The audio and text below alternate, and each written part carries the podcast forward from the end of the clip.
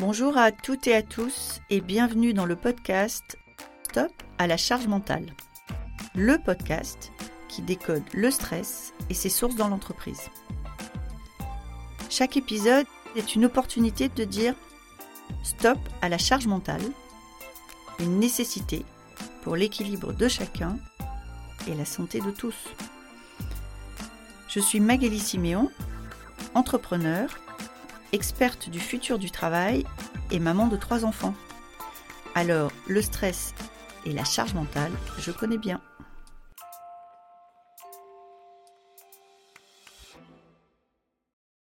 Les éléments de burn-out, c'est quand euh, il y a trop de choses à faire dans un temps trop court.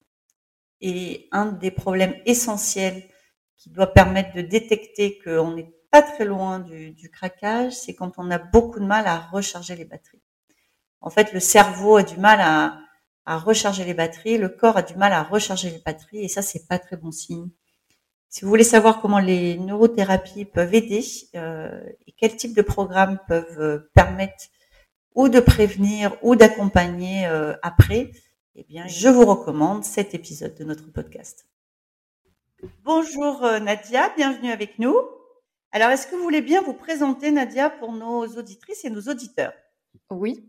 Alors, bah, je suis Nadia Augusto, neurobiologiste de formation. J'ai été aussi formée à la neurothérapie et puis je me suis orientée vers euh, les techniques de neurothérapie naturelle, donc c'est-à-dire euh, l'association de certains outils en neurosciences euh, à certains outils de médecine douce et naturelle.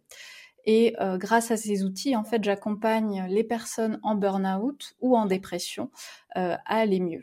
Et alors, si je vous dis pour vous, qu'est-ce que c'est la charge mentale Qu'est-ce que vous me répondez? Bah, la charge mentale, pour moi, ça fait référence à toutes ces charges donc mentales euh, qu'on doit réaliser, euh, euh, notamment mentalement, qui a une certaine charge au niveau de notre mémoire et de notre concentration, qu'on doit réaliser les unes à, la suite des autres finalement. Voilà. Et les tâches consciente, parce que dans le cerveau, peut-être qu'on s'en rend pas compte, mais euh, on traite des milliers d'informations à la seconde, mais la plupart en fait sont totalement inconscientes et ne prennent pas beaucoup d'énergie, sont très faciles à gérer pour notre cerveau.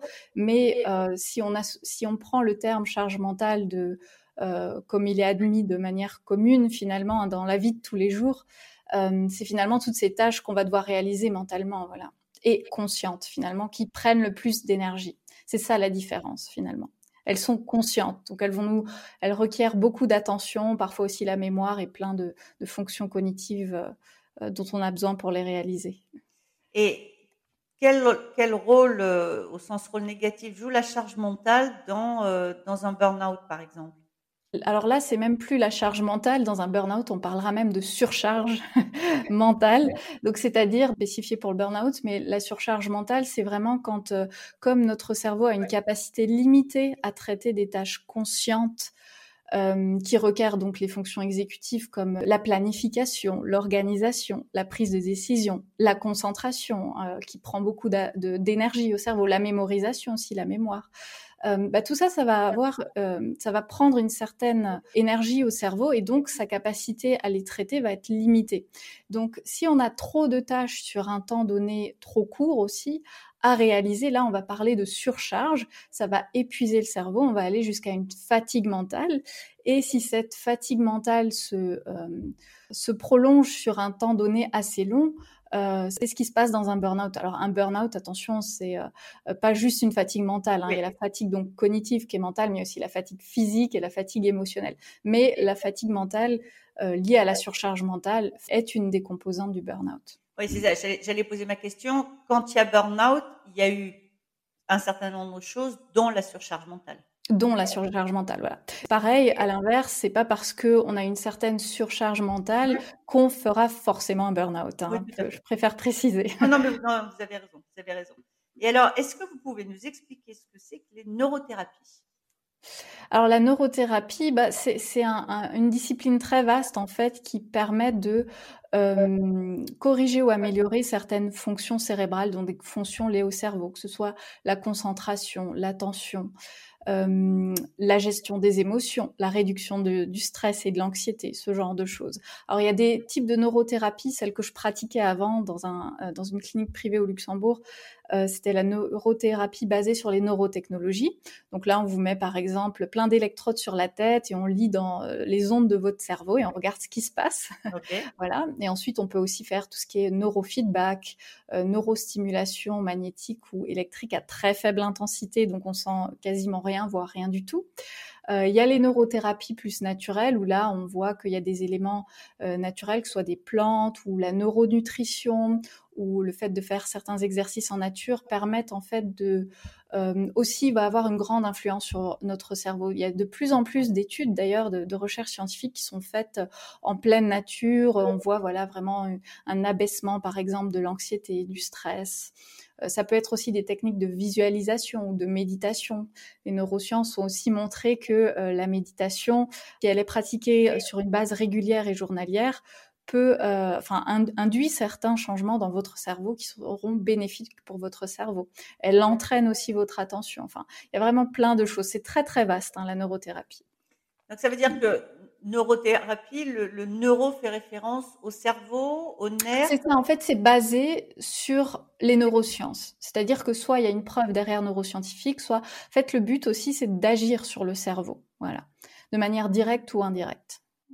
D'accord vous nous avez dit en introduction que vous accompagnez entre autres des personnes euh, en situation de burn-out, mais est-ce que la, neurothérapie, elle peut aider déjà dans les cas de surcharge mentale, ce qui serait une façon de prévenir un éventuel burn-out? Est-ce qu'on peut utiliser la neurothérapie en prévention sur des choses? Tout à fait. Bon, alors tout d'abord, souvent, ce qui est lié, et ça on le voit aussi dans les études, donc euh, souvent quand il y a surcharge mentale, on parle de fatigue mentale, euh, donc le cerveau est quelque part en souffrance. Et puis on, remarque que quand il y a une surcharge mentale, on a vu hein, avec les études qu'il y a une élévation notamment des ondes bêta dans le cerveau, qui sont des ondes qui euh, demandent, qui consomment beaucoup d'énergie au cerveau parce que ça signifie qu'il est vraiment en train de travailler, on est en train de penser, réfléchir, planifier, penser mmh à ce qu'on doit faire après, penser à ce qu'on ne doit pas oublier ce genre de choses.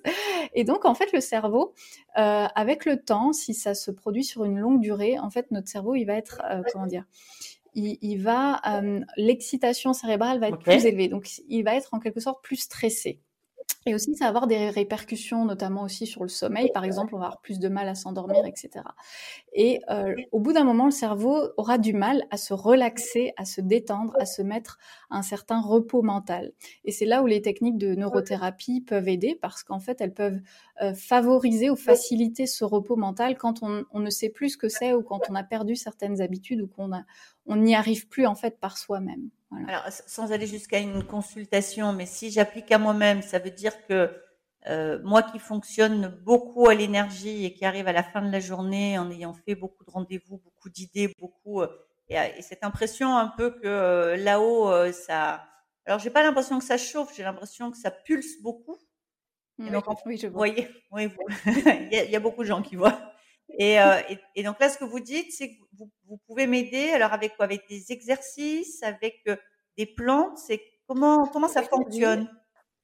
Alors moi, la toute première chose, en fait, ce que, ce que je fais, par exemple, avec les personnes qui viennent en consultation chez moi, c'est que je vais faire de l'hygiène de vie, parce qu'en fait, déjà, apprendre euh, enfin savoir euh, comment on fonctionne et comment notre cerveau fonctionne, ça permet peut-être déjà en amont, avant d'avoir, je sais pas, le gros mal de tête ou la grosse fatigue mentale, déjà en, amont le prévenir.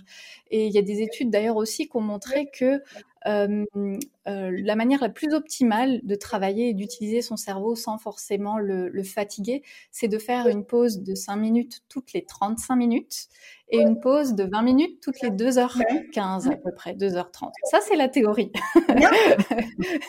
mais voilà, mais déjà prendre conscience, parce que je sais qu'il y a des personnes qui travaillent 4 heures à fond sans pause.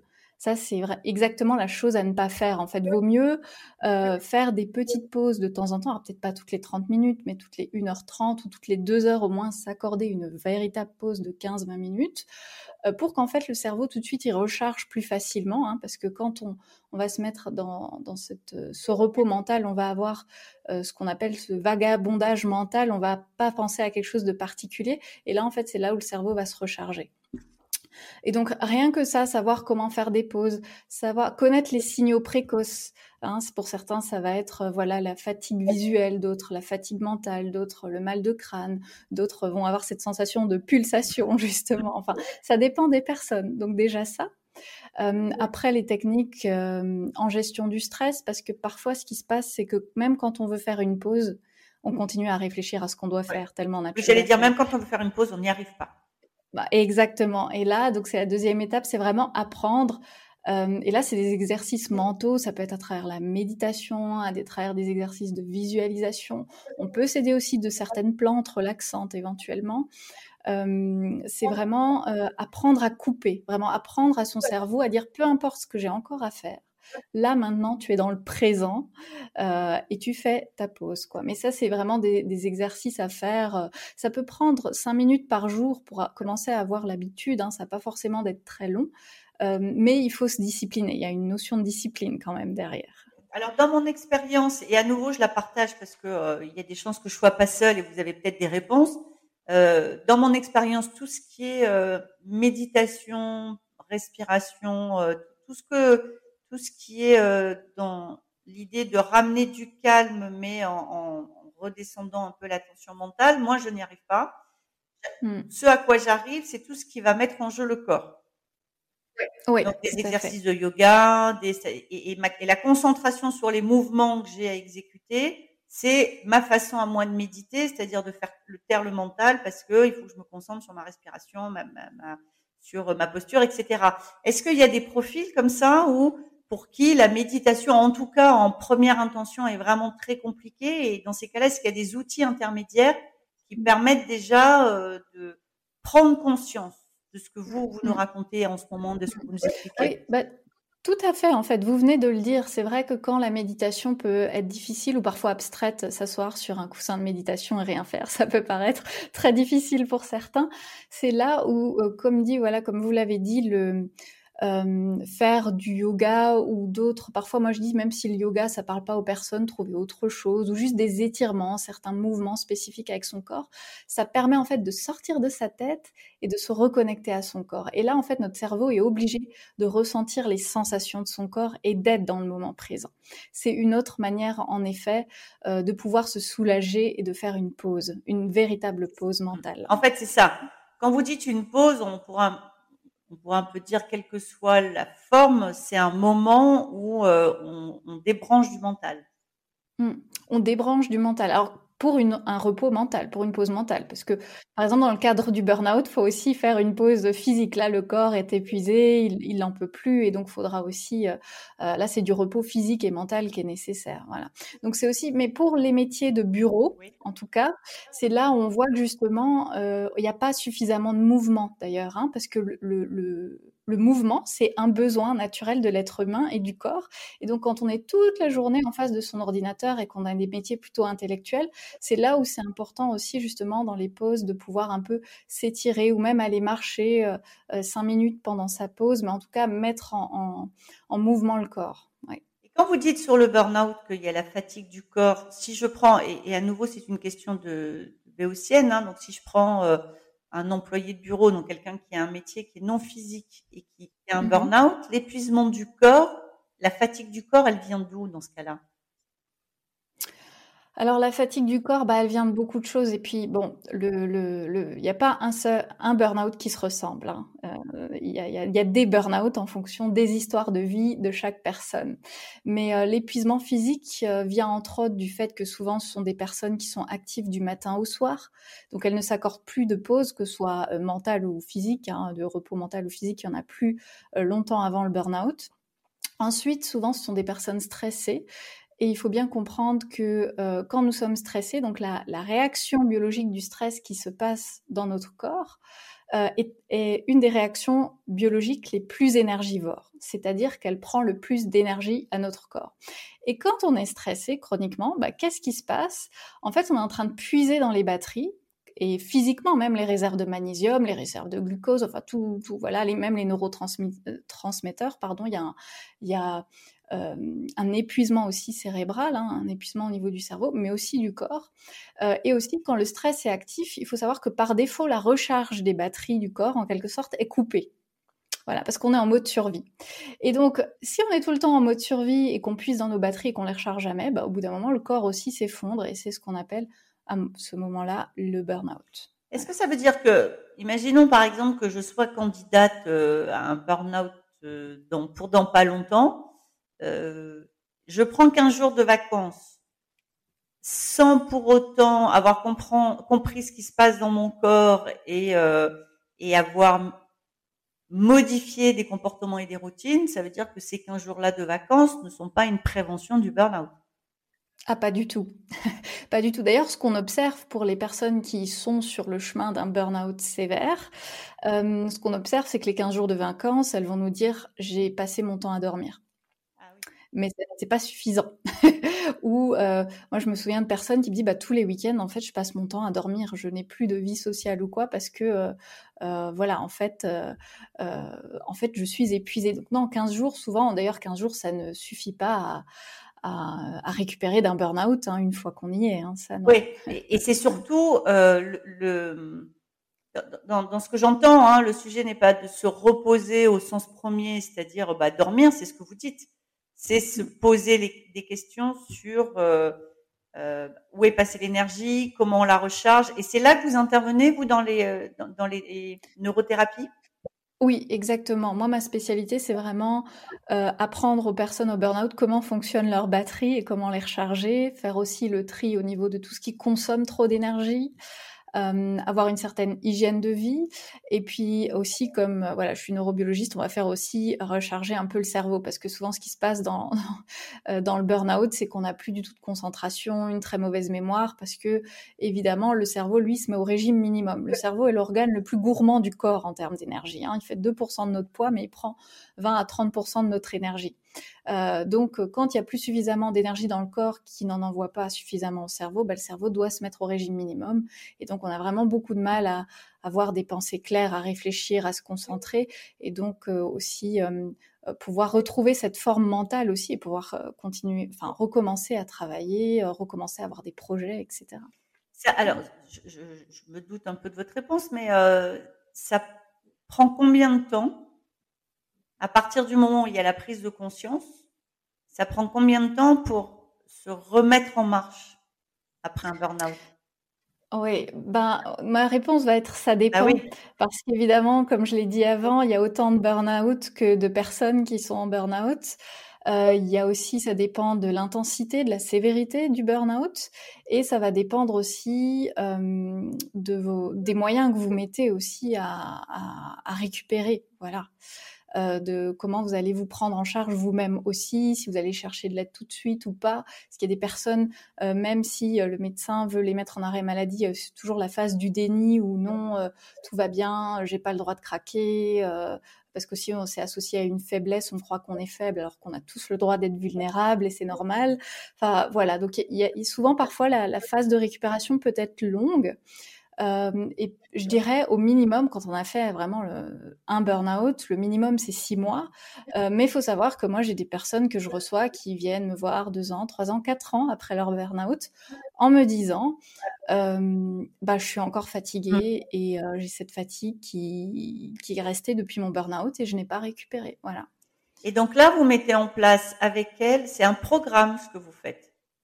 Alors oui, moi j'ai en fait euh, créé un programme spécifique pour les personnes en burn-out où vraiment j'ai identifié les différentes étapes. Donc la première, ça va être recharger ses batteries. Donc il va y avoir de la neuronutrition, peut-être des compléments alimentaires, des plantes, des, des rituels aussi à faire avant le sommeil pour améliorer le sommeil. Parce que pendant le sommeil, en fait, euh, ce qu'on ne sait pas, c'est que, euh, enfin souvent ce que les personnes ne savent pas, euh, c'est qu'on recharge les batteries aussi, on va aussi nettoyer les toxines, réparer son ADN, réparer ses cellules, etc. Donc ça, c'est important pour avoir un corps en pleine forme. Euh, la deuxième étape, ça va être vraiment euh, améliorer la gestion du stress, savoir comment neutraliser le stress dans les situations d'urgence, mais aussi savoir comprendre ce que c'est le stress et donc savoir comment le, le réduire sur le long terme pour, en quelque sorte, réduire le stress chronique qui consomment beaucoup d'énergie. Voilà. La troisième phase, ça va être euh, euh, réduire les consommateurs euh, d'énergie, les autres que le stress. Donc là, ça peut être aussi dans son environnement, mmh. mais aussi ses propres croyances, ses propres comportements, les mauvaises habitudes qu'on avait qui en fait nous prenaient beaucoup d'énergie et on n'en avait pas forcément conscience. Il y a aussi un travail sur la gestion émotionnelle parce que on sait que dans les burn-out, souvent, ce sont des personnes qui ont plus de mal avec leurs émotions ou en tout cas qui ont dû euh, bloquer ou ignorer totalement certaines de leurs émotions. Et donc au moment du burn-out, comme notre cerveau est épuisé et ne régule plus très bien euh, les émotions, elles vont sortir, ça va être sans dessus dessous. On peut vivre une grande tristesse ou beaucoup de colère ou beaucoup de culpabilité, etc. Donc tout ça, faut aussi s'en occuper. Euh, il y a aussi une partie pour ceux qui en ont besoin sur la gestion du temps. Et enfin, à la fin, ce sera bah, trouver son équilibre sur le long terme. Voilà. C'est en gros c'est ça la structure du programme. Et vous faites, c'est vous qui êtes l'interlocutrice sur l'ensemble du programme, c'est-à-dire que vous avez le, vous avez développé le, le, le panel de compétences sur l'ensemble du programme. Oui, c'est ça. Ah c'est super, c'est super intéressant. Voilà. Mais dans le futur, il y aura des intervenants aussi. Hein. D'accord. Et aujourd'hui, euh, vos clients ou vos patients, vos patients, vous les appelez comment? Oui, bon, plutôt client, hein, comme euh, je ne suis pas remboursée, je ne suis pas un professionnel de santé réglementé, hein, je ne suis pas médecin ni, ni psychologue. Vos clients, c'est eux qui viennent vous voir ou il y a des entreprises qui travaillent avec vous? Alors, il y a les deux. Il y a les deux. Voilà. Il y a les deux, ouais. C'est de plus en plus sur recommandation, c'est vrai, mais oui, il y a les deux. Eh bien, écoutez, c'était très clair et, le déroulé de votre programme était euh, hyper convaincant. Donc, euh, j'espère que ça pourra aider euh, des personnes qui nous écoutent. Merci beaucoup Nadia pour euh, cette intervention. Merci Magali pour cette conversation. Au revoir. Au revoir. Merci beaucoup d'avoir été avec nous aujourd'hui. Cet épisode vous a plu? N'hésitez pas à me laisser une note. Envie d'en savoir plus? Abonnez-vous directement depuis votre appli de podcast préféré. Et si vous souhaitez me confier votre histoire sur le stress en entreprise, contactez-moi via notre site Lily facilite la vie. Le lien est dans la description. Je vous donne rendez-vous la semaine prochaine pour un nouvel épisode de Stop à la charge mentale. Merci et à bientôt